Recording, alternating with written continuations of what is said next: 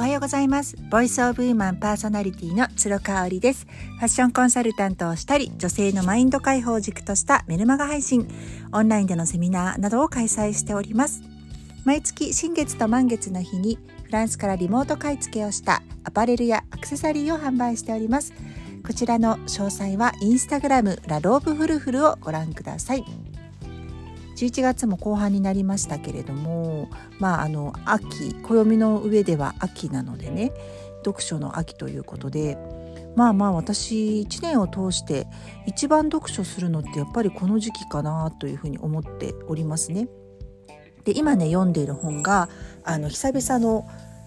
対策となっておりまして上中下巻文庫本なんですけど山本周五郎さんのねえー、もみの木は残ったっていう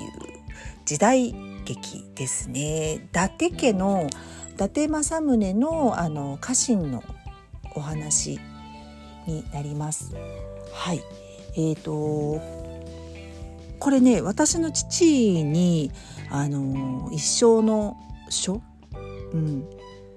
で何っていうのを LINE でちょっと聞いたんですよね。えーとというのも私の父も母もですねまあ、姉もなんですけど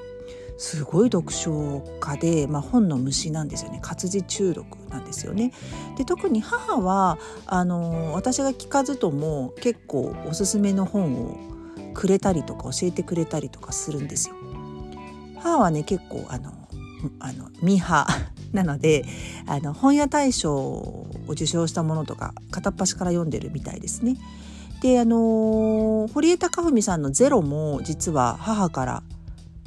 もらって読んだんですよすごくいいわよっていうことでで私その時ねすごい堀江さんのイメージが悪くて確かもうあの刑務所に入ってた時ですよねあれ出されたの。なのでまあ本当にあもうこの人は失礼ながら終わったんだなっていうふうに思っていてでその「ゼロというね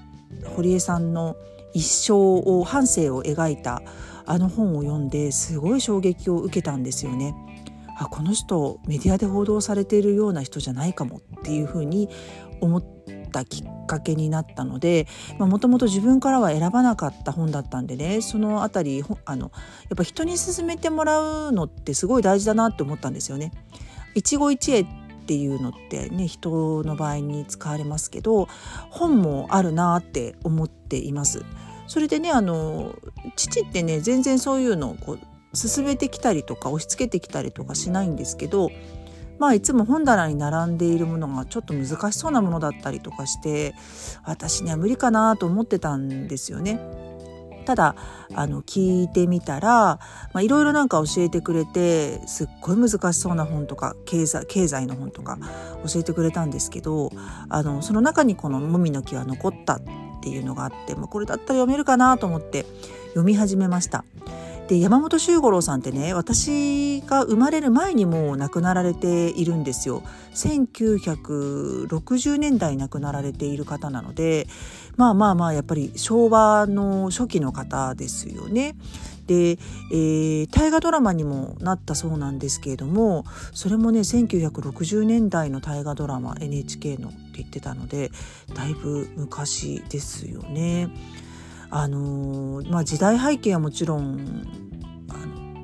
何？江戸時代になるのかな？江戸時代になるのかな？なのでわからない感じだしあの人の名前を覚えるのがねすごい大変で武士の人の名前を。うん大変なんですよね。だから初めねこう最初の登場人物の名前をこうチラチラチラチラ見ながら読み進めててこれちょっと読めるかなと思ったんですけどあやっぱり私本が好きだなって読み進めてて思ったんですよね。あのー、想像力をかきたてられるのがやっぱり本の魅力だと思っていてね特に小説はそうなんですけど映画も私大好きなんですけれどもね映画ってやっぱりあの視覚をロックオンされてしまうので結構こう正解はその映画からこう一方的にもらってきちゃうっていう気がしているのね。でも本って自分が心に刺さる情景とか言葉とかって人それぞれ違ったりするしうんあのー、私の場合その甲斐っていう主人公のね武士の人があの戦うシーンがあるんですけど大きな鹿とそのねあの大きな鹿と戦うシーンでねなぜか涙しちゃったっていうことがあったりしてね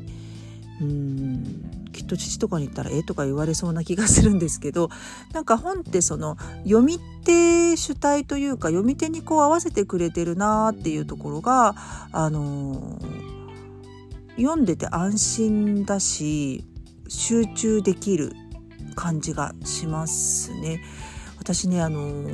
漫画をね大人になってから全く読まなくなったんですよ。ちっちゃい時はね好きでした。10代の頃はすごいよく読んでた。でもそれもねあの父がサザエさんを全巻買ってきてくれたりとかしててサザエさん長谷川町子さん読んでたりとかあと姉がねまあ漫画好きだったんで漫画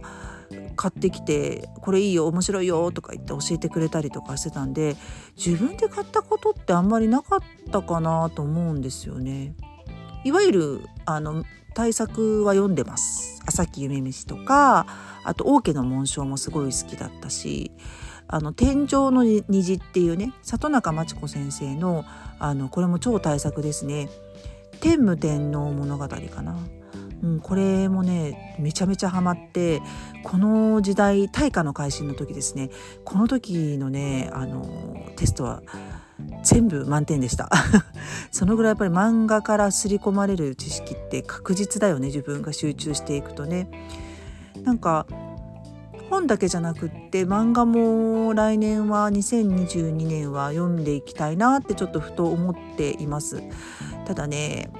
なんかやっぱり漫画もあのちょっと残酷なシーンとかね残虐なシーンとかが多くありがちじゃないですか。ドラゴンボールとかねうち息子たちが好きなんですけどあれですらねちょっと嫌だなって思うシーンがあるんですよね。うんなんかそのちょっと気持ち悪いとかねあのこうちょっとこう後味が悪いみたいなものも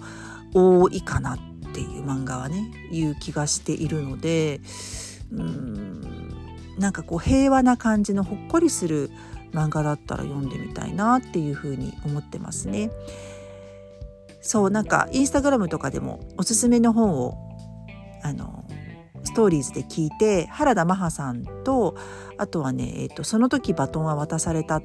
ていうあのこれも本屋大賞を取った本かな？の文庫本をね買ってあの次にスタンバっているので年末までにゆっくりと読みたいなというふうに思ってます。なんか読書の時間ってすごくこう現実逃避いい意味でできるし私の中でゾーンに入るというか集中できる時間なのですごく大切な時間です。はい、今日は以上になります。最後まで聞いていただいてありがとうございました。今日も感謝と笑顔あふれる一日にしましょう。ではまた明日。